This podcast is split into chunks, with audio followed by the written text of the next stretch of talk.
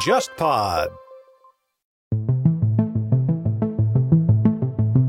日本有一个学术的议事机构叫日本学术会议，虽然它名义上面是一个隶属内阁府的机构，但是它的成员的构成完全是学者自治体自己决定的。但是这一次的风波是什么呢？就在十月一号的时候呢，菅义伟本人他在没有任何说明的情况下，拒绝任命六位那个学术会议推荐的研究者成为机构的新的会员，而且这六个委员在之前的经历中，无一不都反对过安倍政府的某些政策。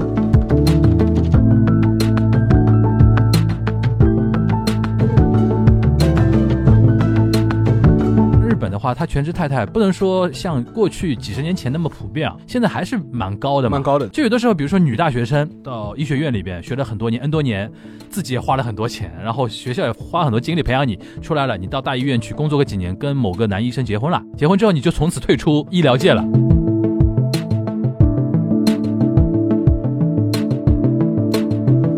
那次黄禹锡后来装病，当时有很多女性的成员突然来举牌说：“黄教授，我们等你回来。”甚至有一些女性的癌症患者自愿说：“我去给你捐赠去。”把队排到了黄教授的研究办公室门口。后来。这个被媒体调查下来，这是黄禹锡一手操作，那些成员都是黄禹锡的粉丝俱乐部的人。各位听众，大家好，我是沙青青，欢迎来到新一期的东亚观察局。我是全小星，我是樊一茹，今天我们要聊一个什么样的话题呢？相对来说，可能国内关注的不算特别多，嗯，但是我觉得某种程度上来说，有可能会酿成一个政治事端吧，嗯或者是一个社会议题。嗯呃，然后同时呢，我们会也也会衍生聊到一些韩国的类似的一些问题啊。嗯什么事情呢？就是最近我们知道， 就是菅大将军他上台之后呢，呃，一开始的时候大家对他还是有一所期待嘛，尤其是在一些媒体的造势之下嘛。然后，但是他最近呢，酿成了一个比较大的一个争论的一个话题，嗯因为日本有一个学术的一个议事机构叫日本学术会议，嗯理念上面，它一方面是为政府决策提供咨询，另外一方面呢，也会承担一些国际学术交流啊，或者是对全国的一些呃学术分析的引领啊，发挥一些相关的一些引领作用。有点像中国什么科学院、社科院这种感觉，但是不是一个固定的组织机构吧？很多人会把它称为学者的国会。有点这个意但思。它自己并不是一个行政机构，说我下达什么行政对命对对令，对它不是这样一个机构，它更多多的是一种荣誉吧，更多是一种荣誉，也或者是一个这种顶尖学者之间的一些交流的一个平台。对对对然后你通过这个平台，你可以跟政府提意见，对哎然后在国际上面搞合作，就学术交流。这点我的理解，是，它是不是比如说像日本有很多学会嘛？对比如说经济学会、政治学会、史学会、文学会、昆虫学会对都可以的。然后这个学术会议就有点像这种各个学会里边大家在评选一些对代表委员来对给我们所有的学术圈的人来发声，啊哦然后来影响让决策，影响决策。有点像工会嘛？对就学术工会那种那种感觉，是应该这么理解吧？呃，还是比较类似的。但是这个机构呢，它在设置上面它是置于内阁府之下，它的运作的预算是等于是官方是要出钱的国。家出钱，国家出钱的嗯嗯，OK 但是这些学者本身他不是公务员嘛，这个机构其实在日本战争期间就有，后来嘛，因为那个战败的原因嘛，他要进行民主改造嘛，嗯等于是这个机构重新的设置啊和它基本制度进行了一个大的改组，嗯就要赋予它更多的所谓的学术自由。嗯所以说后来的话，就历代政府的态度就是说，虽然它名义上面是一个隶属内阁府的机构，嗯但是它的成员的构成完全是学者自治体自己决定的。但是这一次的风波是什么呢？就在十月一号的时候呢，菅义伟本人他在没有任何说明的情况下。拒绝任命六位那个学术会议推荐的研究者成为机构的新的会员，嗯哼哼哼就没有任何理由的。嗯，而且更让人产生疑窦的是什么呢？这六个委员在之前的经历中，无一不都反对过安倍政府的某些政策。嗯，相对来说，立场都是比较左派，或偏者左派一点或者是比较自由派的对。对对，这些学者本身的话，在自己的学术领域都是造诣很高的人，就是你单纯按学术领域去给他评价的话，他们完全是没有任何问题，一等一的一等一的。嗯然后呢，你的一个拒绝任命的理由又没有给出任何理由。对，当然最后这个事情后来引发了就是日本学内广泛的抗议嘛，抗议狂潮，就觉得你是干涉学术自由哦干涉学术自自由了嘛？他就很多人认为你涉嫌违反了那个相关的组织法，因为你一九八三年的时候，那是周曾根内阁明显代表日本政府做了一个正式表态了。有个承诺，等于等于等于是你现在是要违反吗？还是要发表现在的看法？嗯但是事后菅义伟的很多说法本身又没有做一个很有效的回应。嗯，大致的意思就是说，它是一个领政府公堂的机构，对吧？嗯那政府当然有权说三道四了， 他就是表达这么意思。但我又不会对个别人选的任命表态。嗯但这个事情其实延烧的还是蛮厉害的，因为最近几次的民调，我看到过上礼拜的民调，就是说是很多人里面可能还是会表达对菅内阁的期待，嗯，但是但凡被问到了这个你是否支持学术会议的这种态度的时候，绝大部分人都是反对的。嗯呃，今天我看到 NHK 新进的一个民调，它那个民调是菅义伟的内阁从他刚成立时候的百分之六十六、六十五跌到了百分之五十五。还算高位 吧，但是你要理解啊，就是任何一个新内阁成立都是属于它最高位，对对对然后慢慢慢慢往下对对对腾，就是属于对这是一个很正常的这样一个趋势。嗯但是这个事情本身是不是会有影响？我觉得也有可能，嗯因为这个事情的话，导致了很多日本本来对政治不是很关心的一些人会被这个事情的目光所牵引。嗯本来完全是一个学术事情，就酿成一个政治事情，而且会还有很多人会觉得你就是一个继承安倍政府的当时的一种政治报复，就是因为这六个学者当时年反对过安倍的一些政策，对你就在这个事情上报复他们。我记得朝日新闻连篇累牍啊，对，好不容易抓住一个抓手啊， 来搞你这种事情。就沈老师，那我想问一下啊，就比如说你个人是怎么看这个事情的？你觉得我们不说这个事情对错是非啊，然后评论这个事情，你觉得为什么建议我会做这么一件事情？我有一个比较呃诛心的一个猜测，他说不定他是希望拿这个事情作为一个契机，然后去激起那个政治上的对立，然后为他的后面的政治选举制造一个左右对立的这样一种氛围。嗯然后甚至他有可能啊，如果你想的更阴谋论一点，他就觉得，而我就是拿这个事情对你们就是左派开个刀，让我在保守派面前立个威。你觉得它达到效果了吗？现在还很难说，现在给你的感觉，他肯定不会轻易妥协这个事情，做都做了，而且现在语气上面对的也都是比较强硬了嘛。你们叫谁让你们叫叫的越厉害，我打得越狠。他觉得他这样的话，利于他树立一个很强硬的改革者的风貌嘛，给大家一个比较简单明了理解嘛，你就可以把这事情完全套入半泽直树。菅义伟和他现在的背后的势力扮演的角色，就那个白井大臣嗯扮演的角色，嗯就是你们这些银行迂腐、不愿意放弃债权嗯、不让我们改革，嗯哼哼你们是改革的挡路人，嗯嗯然后把你们全部打成反派。嗯啊对。同样的道理，现在给你感觉他就是采取类似的策略在做这样的类似。类似的我觉得他事情初心可能是这么想的，对但是实际操作上有一个问题哦，对，就是学术自由这个主题太大，尤其在日本这种政治环境，对对吧？其实学术自由啊，比如说那种表达的言论自由啊，这种东西，我觉得轻易不要开启战场，因对为对他来讲反弹也会很大。现在看实际情况来来讲，比如说像学术圈，大家都分左右的，对其实对有一些的确是有有那个右派学者，他哪怕内心支持你，我也说不出口，对说我反对学术自由吧。对对。所以说，在这件事情上，很多人借题发挥，比如说骂你菅义伟啊，对很多原来支持你的人也夸不出什么，夸不出什么。我看到有一个非常薄弱的一个理由是，有一个人他说：“你看这被否掉的六个委员里边，除了加藤洋子之外，其他五个学者都在某一些国际什么学术系统里边查不到这些人的贡献，这种人就是假学者。”后来人家说这个系统。本身就是一个偏理工类的，就是说那个，比如说引论文啊，或者一些那个什么资金的，对对对，然后这种论述，很多文科类的学者，比如说史学家啊，或者说那种经济学家什么的，人家的学术贡献是体现在著作上的。对，他说你怎么可以这么来套用呢？我说，首先正经的学者辩护不下去，有一些疯狗嘛就乱咬，乱咬。就导致这个事情就是观感又难看了。但我觉得这一点，头穗安闷比头穗文闷还聪明一点。都是啊头绪安什么意思啊？头破世界哦之是安闷，啊，你举例子，学以致用。嗯对，头穗文闷的辩护能力是真强，嗯无论做什么事情，他都能找到辩护的点。嗯嗯有一个让我最荒唐的一个事情啊，当时头穗文们拿出这么一个理论，你看看世宗大王伟大吧，世宗大王都有奴隶呢，嗯，就是为那个银美香，就慰安妇那慰个安事妇情，事情呢？对，为慰安妇那个事情辩解嘛。嗯当然，这个无论是头穗文们，还是他的反派们，韩国的一个就是支持者的一个政治是越来越极端化了，就包括当年那个李在明。因为李在明他有一个自发的一个，就是刚开始他标榜是自发性的啊，一个就支持组织叫做“手指革命军”，就用手指改变世界。按他们的话说，就是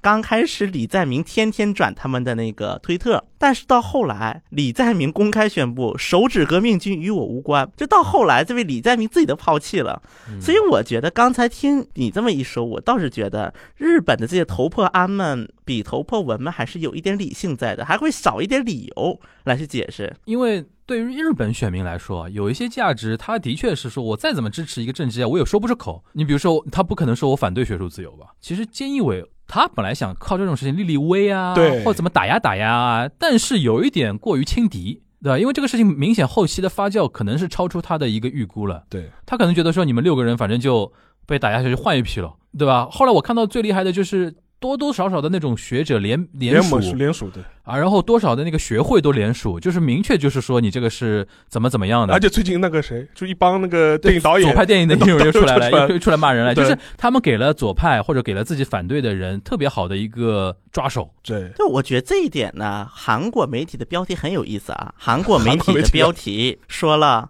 致 SCA 推行日本版 blacklist，啊，就是日本版朴朴朴槿槿惠那惠个嘛，朴槿惠那个对韩国人就把它当 blacklist 叫，有点就日本版这 blacklist。把你跟那个朴大公主并列的，那朴大小姐当年就是，反正她那个 blacklist 上是有理由的，比如说把你列入 blacklist 是因为你支持世越号，或者把你列入是因为你支持文在寅。不，但这个理由也说不出口的呀，但他这只是私下里的理由呀，但所以说，韩国的这个 blacklist 是压根就是没有公开过被，对但啊，是上不了台面的呀，当事者们其实都是在猜了，已经应该是因为 blacklist 也吧。是蠢度。我理解就是小新的意思，这意思说他这个 blacklist 等于是朴大小姐她自己拉了一个名单，你们这些人反正是拿不到钱，拿不到政府的资助，但是对时间长了之后，很多人有这感觉，我们这批人好像似乎是被政府就打入啊冷宫了，就是对，说当这时已经有很多这样的疑惑了，因为包括有一些左派、一些比较知名的一些文艺人，但是后来被到证后来明确实存在这么一个说问题就是被国情院对被国家情报院他们跟踪啊嘛，就是后来有这样的一些事情。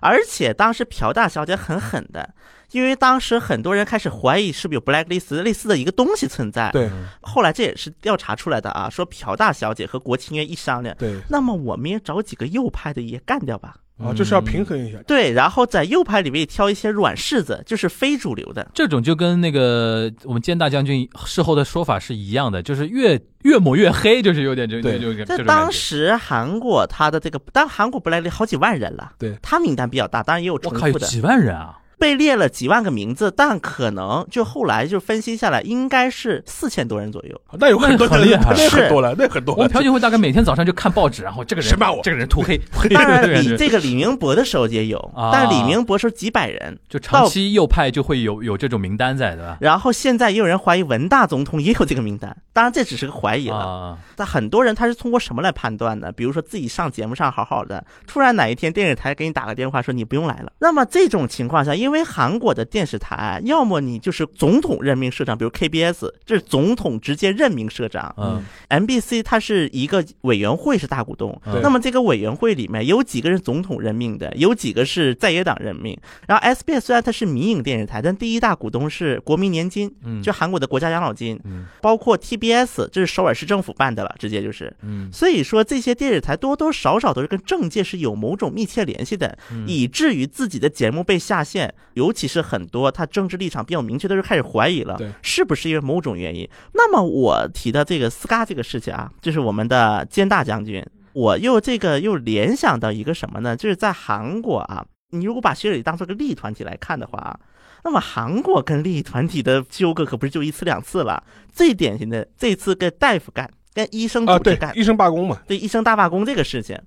那么医生大罢工这个事情其实起源是很简单的，因为在金大中、金泳三这个时期，韩国出现了很多很多地方大学，嗯只要你有资格，你就可以直接办大学，不用审批。可以这么说啊，目前韩国到现在关了大概三十多所，但即便如此，还剩二百八十多所。对，太多了，那么当时有一所大学在全罗北到南园，叫做西南大学。嗯那么这个西南大学，它这个老板吧，因为它是私立大学嘛嗯，它这个财团呢又是受贿呀、又就是干了很多肮脏的事情，然后他老板被抓进去了。嗯抓进去的话，这个大学关门了，但是出现了一个问题，第一个，这是整个南园的唯一一所大学。他还是在全罗道，也就是说执政党的票仓。嗯，第一个问题，第二个问题是，他这个学校是有医科大学的，然后他还有医院。嗯那么这个医科大学的名额怎么处理？当时本来说的一种说法是要把这个医科大学的名额要分配到其他省份去，什么庆尚道啊。那么那全罗道就不干了呀，说你是歧视我们全罗道吗？嗯所以当时文在寅政府想了一个招，就是把它弄成公共医科大学，然后我再增加一点名额。这样的话，因为它南园地区很多那些饭店都是靠这个大学来支撑的，对，就相当于给条活路呗。但这个事情就遭到了反对嘛。那么当时正好又出现一个什么事呢？曹国当女儿，嗯因为他对女儿也是医科大学的嘛。对，有人就说嘛，当时曹果的女儿是拿着推荐信进的医科大学， 因为在韩国的医科大学是基本的理科也是分儿是最高的。对，所以当时这个事情就两个事情叠在一起，那么这医生组织就说了，说文在寅这个就是要培养一堆不合格的大夫，而且因为那个时候正好是韩国防疫的一个比较关键时期嘛，嗯所以韩国当时很多民众对于医生这个群体的感情还是比较好的、比较友好的、正面的。所以这种情况下呢，医科的学生们就出来了说，我们不能看着这种情况这么持续下去，你不能把我们的这个手术刀交给那种不合格的医生，不是商品，嗯就挂着这种口号，就利益团体化呗。对，然后就开始跟韩国保健福祉部对立嘛，跟政府对立。在韩国，这种利益团体纷争是个非常常见的事，包括有学者也是，因为韩国的学者也是分派是比较明显的。比如说，你打压这一派的学者，那么那一派的学者完全可以出来说，这一派学者都是假的，都是不好的。所以说，第一个，韩国也没有像学术会议这么一个机构；第二点，即便有了，在韩国这种极端的、极度的一个政治化的一个国家之下，嗯那么是有攻击的一个借口的。所以说，在像 SCA 就是兼大将军的这种事情，我觉得在韩国是不太会发生的，因为在韩国也太常见了。不过讲到这个韩国这个事情啊，我突然想到那个是前年还是去年发生的一件事情，就是东大医学，东大医学去院年是是东大吗？东京京医医科科大大学学的的入学考试嘛，它是男女歧视对待，对，然后给男生加分嘛，比如说男生去考就是乘一点二，对，女生去考乘零点九，然后又引起很大的一个讨论嘛，然后当时还采访到上野千鹤子啊，这对对种对对这种对。这种然后当时那个东京医科给的理由就是说为什么要采取这个方式，他意思就是说，哎呀，女生将来要结婚的，结婚之后 就是 越解释越被骂是。吧？就是他的意思就是说，女生将来很多都会结成婚，为医生成才的率比较成为成才的率比较低啊，他是说，这结婚之后就基本上不会动动手术了，对对对对所以说我们要培养那对个对对对对能够一辈子动手术的人，就是对他当时不出来讲 还好，好一讲，一讲这个事情更扯不清楚了。不过说到这个，我倒是我当时在留学的时候也有这种感觉，对，因为日本女大是一个非常多的一个存在嘛。对。然后我当时有一个学长，他就有一次在感慨一件事情，就是我觉得特别有道理。他觉得我这母我母亲一辈子好可惜，我从小到大念书很好，然后也是非常好的女子大学毕业的，到了职场稍微工作个两三年，结了婚之后，从此就跟社会脱节等于是了脱节了嘛。脱节了，对，一是脱节了，第二个他说他其实就是一个生产力啊。对，他如果在这个社会上工作的话，他可以跟社会有很多贡献嘛。对，其实因为让日本的话，他全职太太不能说像过去几十年前那么普遍啊，对，现在还是蛮高的嘛，蛮高的还是有人就是会对选择去做全职太太的。这也是导致那个医科大学那个校长，其实有的时候说的就是日本的现实，对就有的时候，比如说女女大学生。比如说你是学医的，对到医学院里边学了很多年，N 多年，自己也花了很多钱，对然后学校也花很多精力培养你，出来了，你到大医院去工作个几年，跟某个男医生结婚了，你就结婚之后你就从此退出医疗界了，不再动手术啊，或者不再怎么样了。对他来说，其实就消失了一个潜在的一个力量嘛。但这个呢，你如果是看谁因谁果了，但你也可以说，对对正是因为你这种社会结构才对的导致这样对一的，个结果，就是他为什么后面越抹越越黑清楚，是人家就倒过来攻击你嘛。，对就是你这样不是更助长了就这这种就这种东西了这吗是一？个循环了，对啊，这就先有鸡还先有蛋的一个问题就嘛。是你这样的社会结构导致了女性她将来结婚以后，她没有办法在职场上对对面对就是说对对对是施展自己的才能嘛，对对不对过这一点呢啊，韩国有一点不太一样的点啊，啊，可能韩国也是全职太太，可能以前也确实偏多，嗯但是现在在韩国的女大有一种不太一样的一个趋势，我分两种女大，一种是地位比较高的一些女大，比如梨花呀、梨花舒明这一种，嗯还有一些大专有一些女大，嗯因为大专的女大女子更大多专就是培养的是一些就女性会去的比较多的一些行业，对，比如说像航空乘务行业，只有女性大专有。就我说另一种啊，就是比较层次高的一些女大当中，那么会出现一种是什么现象呢？你越是女大，你越不甘于做全职太太，但是你做全职太太的概率不会降低。这是什么情况呢？后来想了一下啊，一方面因为在女大，你可能会受的影响更多，就是更会希望去参与到社会当中，而不是甘于做一个全职太太。但另一方面，你可能是比如说毕业了去了社会上，在这过程当中，因为女大毕业的话，也有很多去做主持人呐、包括你做这种工作之后，然后你又结了婚，然后可能你结的婚很多是那种所谓的那种财阀家庭。进入了财阀家庭以后，你又不得不去做家庭主妇，嗯，就会有这么样的一个循环。虽然这个循环听起来很绕这个呢，啊，在日本有点不太一样。日本人对于女子大学毕业出来的学生的感觉就是 joking 嘛，所谓的，就是比较贤淑啊，比较那个就更、哦，韩国是更正好反更的，传统价值一点。但好像其实，其实这两年其实日本变化还是蛮大的，因为嗯我跟一些日本朋友聊的时候，他也会跟我讲这个事情，就意思说啊，这意思说啊，现在日本家庭跟几十年前完全不一样了，嗯就说你们中国人不能再这样子来看我们了，对吧？对我们我们日本女性已经要走出家庭了，就是走向社会。走向社会了。其实我我聊这个话题，其实没有想聊特别深入和特别大啊，就是我只想回应一下，就是对石原里美嫁人之后到底会不会修营？但是他的说法是说，他未来一年会接一些不是很重要的角色，有就是点叫要呃 回归家庭的意思吧？呃，或者是他新婚第一年事情比较多嘛，就是那可能就是嗯更多时候享受新婚生活嘛。因嗯为什么聊石原里美呢？因为很多人艾 特我说，到底是不是你同学？ 啊，今天正好聊那个学术啊，我觉得趁这个机会，我们多聊聊日韩学术圈的一些话题啊。对，我们可以聊聊日韩学术界的一些丑闻，我们不要光聊政治对学术打压，你们学术圈本身也有点问题嘛，对吧？先讲韩国，我从小到大印象最深的就那是个韩国黄黄禹禹锡，黄黄禹禹锡哦锡造黄那假个，那个太雷了，那个对事是情，造假。可能我觉得年轻人都不一定知道这个事情。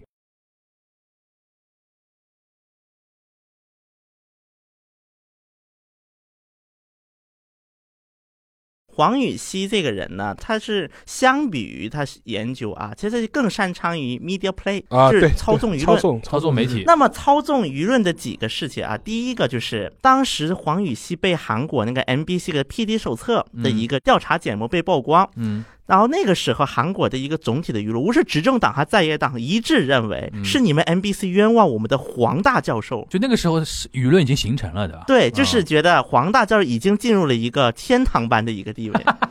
当时最狠的一件事是什么呢？就是那次黄禹锡后来装病，就是自己住院了，啊住首尔大医院。然后啊当时不全是胡子嘛？嗯韩国媒体出了一张照片说，黄教授因为日夜操劳而脸部已经全部瞧，这也就算了。嗯，当时出现了一个花路，就是有很多女性的成员突然来花路啊，在那个什么黄禹锡的那个研究室那段路铺上了花。我天哪，花路，真的花路。嗯然后呢，还举牌说黄教授，我们等你回来。嗯，然后因为当时黄教授做人体复制嘛，对是克隆嘛，克隆技术嘛，对吧？对，甚至有一些女性的癌症患者自愿说我去给你捐赠去，对，这当时都排队捐赠，嗯，直接把队排到了黄教授的研究办公室门口。嗯，后来。这个被媒体调查下来，这是黄禹锡一手操作，那些成员都是黄禹锡的粉丝俱乐部的人。 OK，这一点就可以看黄禹锡他是个什么样的人了。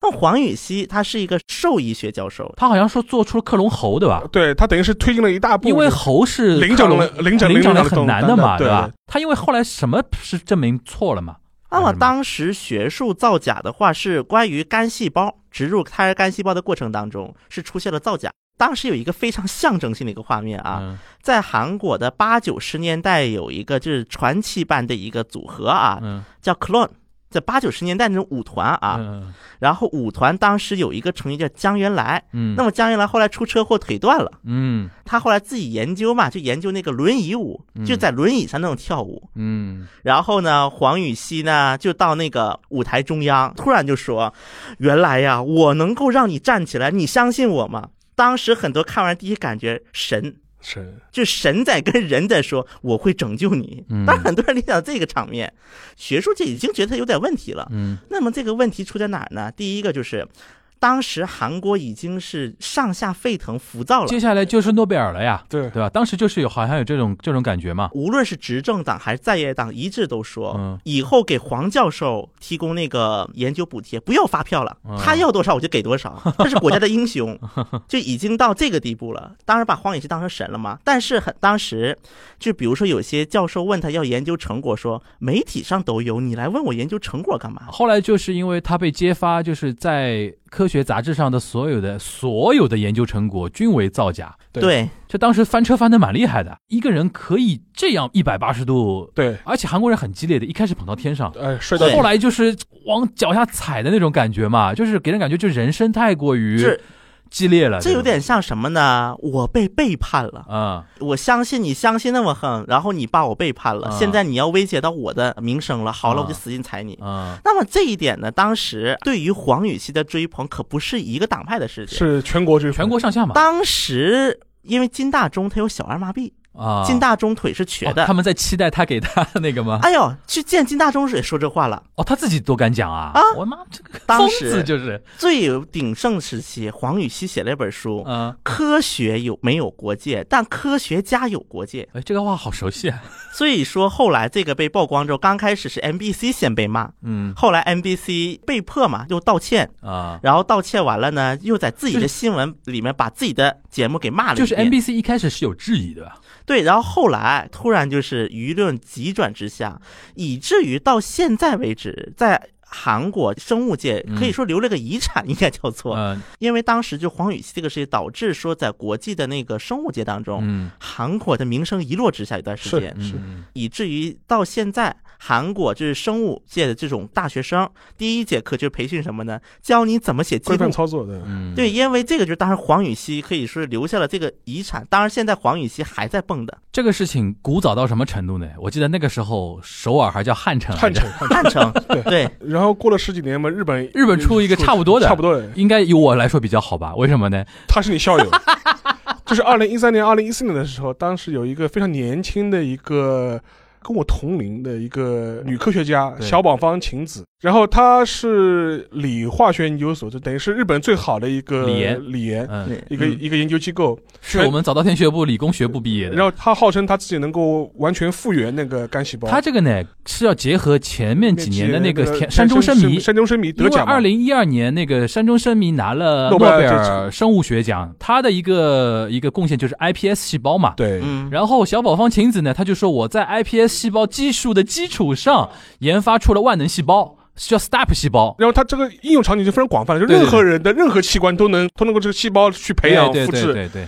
后来等于是爆出来是实验造假嘛。然后是因为他这个论文好像是在也是在科学上爆出来的嘛，它最早是在 Nature 上，就是说对 Science 啊呃呃 Nature 啊对都对发对对，因为这种杂志啊，对他会把整个实验流程实验流流程程都或发者出说来结果都发出来。对然后呢，同行呢都会根据你发的这个验东西呢，证我们去验证。对，来验证嘛。然后据说全球没有没有人一个做人出出来，来。然后人家就在说了，你你这个到底怎么做出来的？你要自证，然后他就自证不了。但是他到到目前就都他不都承不他说不他不承承认，不他都承说我真的是做出来的。对，但是呢，他的一个结果呢，就是首先他被开除，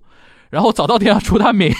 不，他博士学位被取消博士学位取消，对然后那个早稻田要除名啊，然后然后他有一个合作伙伴自杀，他导师师导自导杀导，导师自杀。很严重的后果啊。好像这个最近拍到他，他现在好像说已经去沦落去当这种便利利店啊店打工了，真的也就是令人唏嘘啊，本来是一个学术明星啊，而且又长得漂亮，而且当时他很也很会立人设嘛，他在实验室做实验照片就穿了一个哎对对围对裙，对对穿了一个对。围裙，对对对，像弄搞得得搞得弄得像 idol 又这样样的，了很萌的哎呀哎样呦，子这个在韩国后来，因为有个黄教授嘛，嗯所以他们韩国媒体直接打出来日本的黄黄禹锡禹锡，对这个事情当时是闹得非常大，基本上是二零一四年的时候最大的一个学术丑闻，哎，但是这一点啊，不得不说，日本人捧小宝方没没有像像黄禹禹锡锡这样这边捧法，对就是但是可以理解，因为黄禹锡的事情比小宝方早嘛， 对，因为有黄禹锡的前车之鉴，我估计日本人也不敢说先先怎么样，对对吧？而且还有一点就是，毕竟零几年的时候，黄禹锡的事情爆出来的时候啊，当时到现在，因为韩国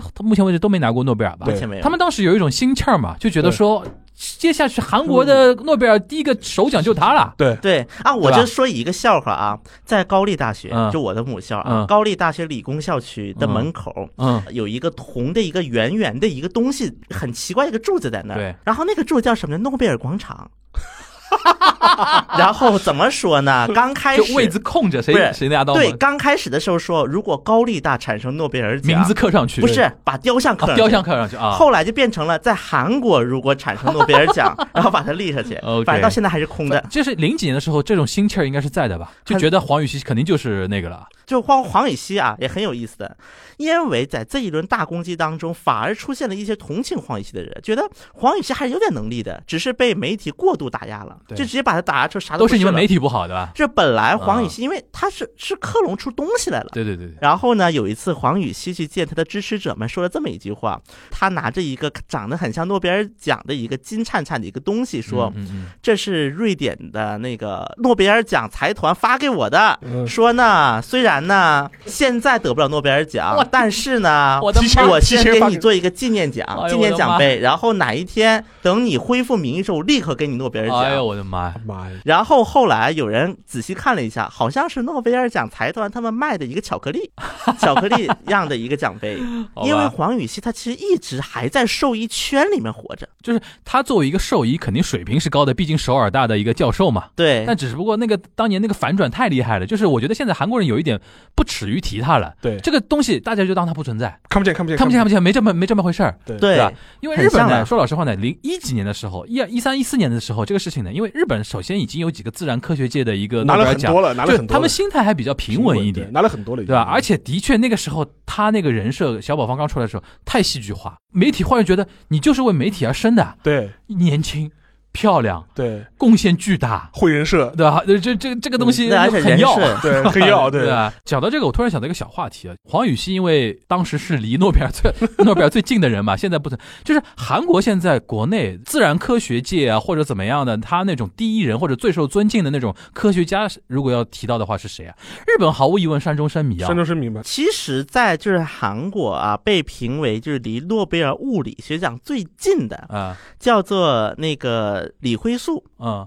但是他死了。那活着有没有？就比如说中国人一说嘛，屠呦呦、袁隆平，对对吧？这这种，对，目前韩国学界内部啊是有几个名字提出来，但是这些人可能就是提老百姓有点远了，这名字哦听起来、就是不是哦媒体上特别经常会出来的那种，对吧？因为啊尤其是黄禹锡这个案例出现，韩国就有一特种别感觉谨慎，， 就觉得一朝被蛇咬，对吧 对，？就觉得你在媒体天天喊来喊去的，你就是个二百五吧，你啥也不是，才在媒体上喊。我估计现在韩国人要等到真的有一个人拿到诺贝尔之后，才能再毛起来捧他了吧？对，不过我看韩国的有就很多杂志预测啊，嗯如果韩国拿诺贝尔奖，应该化学奖是最快的，因为韩国第一个它就是当年搞重工业时候，在化工产业这一块儿、啊就是一直是比较有那个，包括到现在为止，你看动力电池这一块儿。嗯，因为这都是化工一些应用化学这对应用类的，对所以说韩国的科研为了跟上发达国家嘛步伐，嗯嗯所以韩国是基础学问，其实韩国的研究是比较一般，他们的主要的力量都投入在应用科学上。对不是，而且你要这样想，他现在发的诺贝尔奖是发给二十年前、三十年前的，啊，对，所以说我们中国人民心心态也要比较平的。你虽然你现在看好像日本人拿了很多那个诺贝尔奖，就是自然科学这方面对，那更多是奖励日本二三十年前的自然科学的成对就，对，不代表他现在的科研实力。你像我记得前两年拿的一个，他拿一个化学奖，还是在奖励 LED 那对啊个技术的一个源头的一个东对西，对对对吧？然后前两天不是诺贝尔又颁那个近一年的物理学奖嘛，，对，然后颁给那个什么黑洞理论，然后有人就评论说，他还 活着，就他 是说加斯三角的，那个霍金对如果活着的话，今年搞不好他也能分到一杯对羹， 就是他死的早，因为诺贝尔是一定颁给对活活人着的人的嘛，对吧？最后回到我们一个跨脱的原题嘛，因为我最近看到一个今天刚刚的新闻，我觉得大家可以留意一下，就是官方长官加藤胜信嘛，就原来的后老省嗯长官，他现在在学术发布会上就发表了个最新的言论，嗯就大致意思就是说，菅义伟本人并没有看到一百零五个推荐名单的详细的名单，他只是附属签了个字而已，就我看到的名单就已经是九十九个人了，然哇后哦这个这个推锅好像推的有点生硬吧，那就下面有人要辞职了，我估计要有人自杀了。啊然后现在后来就是把那个锅就是推给那个内阁府内阁府的副长官山田和博说参与了具体的那个名单的那好个审差审定，也等于变相说这个事情我做错了吧？说明这两天媒体压追力追杀还追杀的很狠的，就对是他不得不再给一种新的说法。我们建大将军也不容易。 好吧，那我们这期其实就借着这个由头啊，学术会的由头，讲了一讲日韩的一些学术圈的一些事情译文吧。对，未来有机会的话，我们还可以更深入的聊一聊他们圈子的一些其他的一些文化的一些东西啊。嗯那我们进入到这一期的那个 Q&A Q&A 啊，今天 Q&A 也比较轻松嗯啊，聊日韩不同的洗浴文化，因为那个有一部很有名的韩国电视剧早，谈家的男人们，，然后呢。日本，比如说大家比较这钱汤啊 男女混浴男女混浴啊，这很多话题嘛。嗯，比如说还有一个就是在日本的话，如果身上有刺青、有纹身的话，嗯对一般不你能去钱汤或者说那种温泉的话，人工作人员会劝退劝你，劝劝你，对，因为会给其他的客人带来不适感和对压力，对因为。纹身在日本极道代表的极道或者黑道那种意思嘛，嗯对，像这种不同的那种洗浴文化，我们今天来大致跟大家聊一聊。比如说韩国，像这两年因为韩剧的一个流行啊，对出现了那种那种像温泉一样的大澡，就是堂，头上还包着一个毛巾的那种汗蒸那叫汗蒸汗蒸汗蒸那种东西，在韩国那个你体验过吧，小新？韩国它澡堂是分两代的，嗯我可以说一点零、二点零，啊我就这么便利上说。那么一点零澡堂呢，就是一个澡堂，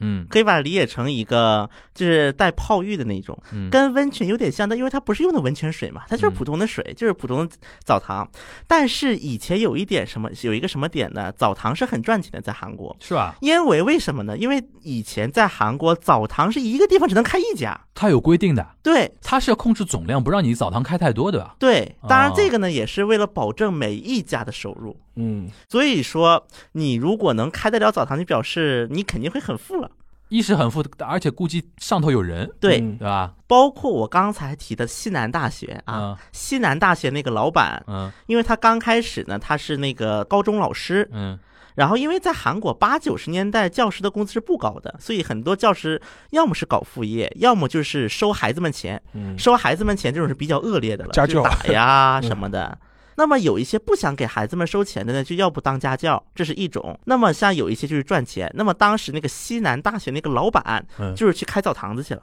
然后开澡堂赚了一大笔钱，拿他办大学去嗯了。哎，韩国有温泉吗？有有韩国温泉跟日式温泉有什么不太一样的地方吗？啊，那么这我说到二点零一代了。嗯那么到了二点零一代呢，韩国就出现了很多我们叫汗蒸木的一个东西，嗯就是蒸笼房。现在国内很多新开的温泉，嗯，它名字叫温泉，其实形式上更多的是像韩国的你的那个汗蒸房，它但有是很多概念嘛，比如说什么宝石啊，什么那对种对各种各种对对对盐的房子啊那种东西，我去体验过一次，我就觉得这个跟我体验过的真正的日本的温泉对的文化还是不一样太一样，但是它还对我还是叫叫温泉。对，其实这个有点韩日概念混合在对对里面对了对对。那韩国人为什么会有汗蒸这个文化呢？首先呢，汗蒸就是把自己身体的汗给排出来，对就相当于韩国人就会觉得把自己身体那些不干净的东西都排出来了，排毒排毒，嗯排排汗毒。然后呢，而且韩国这一点是确实也受到了日本的温泉文化，嗯，嗯，所以说它会有泡浴，包括一些大一点，甚至可能会尝试学习日本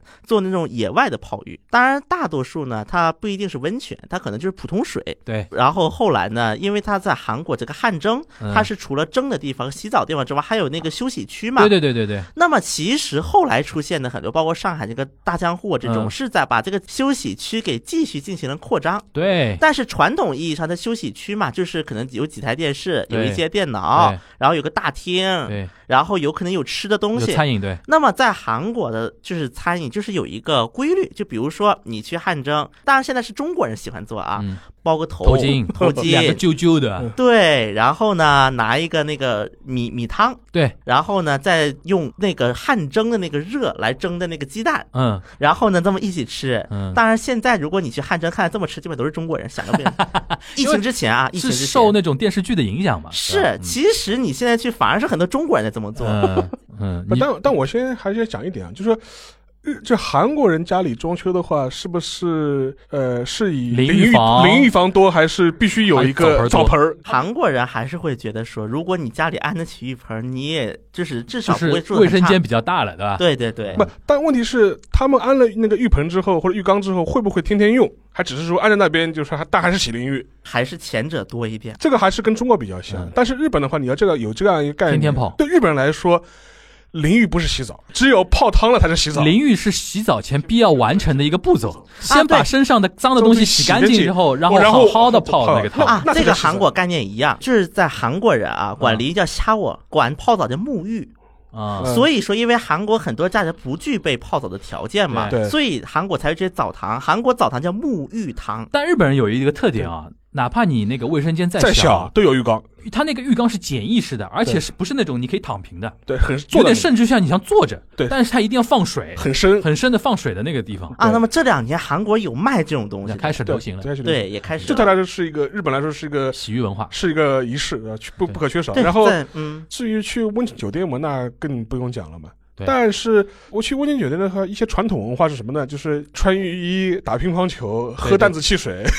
淡子汽水是或者是那个水果味的牛牛奶，对吧？对对，这就属于传统三件套。温泉酒店对一定要有的。对因为这两年在韩国这个流刊。就是也是喜欢的人很喜欢，对就喜欢的人可能每周都要去。所以说，在一些什么，比如说日本有一些稍微偏一点的县嘛，嗯，包括在日本东京的最偏的地方了，那边的流刊在中国人大规模涌入之前，都是韩国人嘛，对，基本都是韩国人。嗯啊。所以韩国人其实对于温泉是一种执迷般的热爱的。但日本有一点哦，你敢叫温泉是一定有那个泉，对对对，不能像我们这样的，就自己烧冰开水，那个叫热水，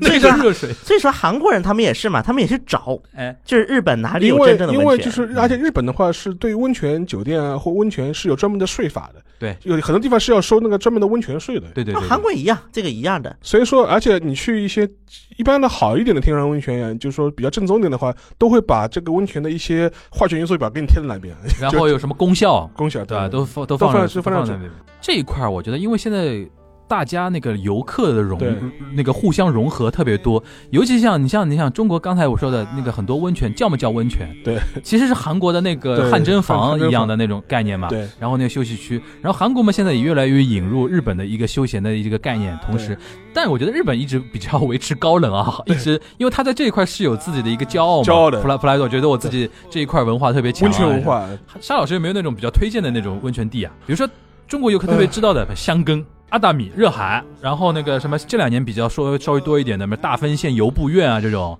呃，如果游客不是那么多的话，是确实是一个蛮好的一个温泉小镇，对，就因为它就是在九州的山区里面嘛对，啊那边你还可以坐小火车过去大。分县两样东西，嗯温泉、炸鸡、对对对 卡拉对， OK。就游步院还是蛮不错，真的是蛮不错，前提是 前提是人少对。对对对对，呃，其实我蛮推荐大家去北路的，北路啊，能登半岛那边，就是人更少了人更少。对，还有一个地方其实还也还可以的，就是在那个祈福，就是那个什么那个塔克亚妈，就是那个高山那边，对就是高山这个附近其实也有很多小的这种温泉嗯，可以住的。日本快要开放中国游客的签证了嗯，大家如果不怕新冠的话，可以去，可以拼死去不那里是，泡我温觉得泉，怕新冠是一方面嗯，二十八天隔离大大套餐都。都来回隔离的， 还是还是有闲人的，好吧？那我们那个，其实我觉得洗浴文化，包括那种休闲文化，单独聊我们单我独们单以单独后聊有机会还可以找单到独新的点单独聊啊。以及这个，我觉得相信可能喜欢听的人也更多一点这下次推荐的那个温泉目的地，我们可以详细讲，啊。对，对详细对对讲，对真的可以详细讲。下次我们聊一期旅游推荐地，日对韩的，日韩就是说小众私家旅游，对，然后私房菜一样的那种私感觉。私家旅游，对对吧？对说，不定我们以后组团 的，，东关旅游团对好吧，啊好，那我们今天这期节目就到这边，大家欢迎下期节目继续收听我们的东亚观察局，大家拜拜。拜拜拜。拜。 When we've been there ten thousand years, bright shining as the sun, we've no less days to sing God's praise than when we first begun.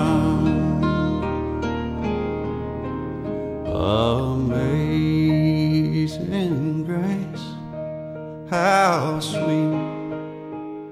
the sound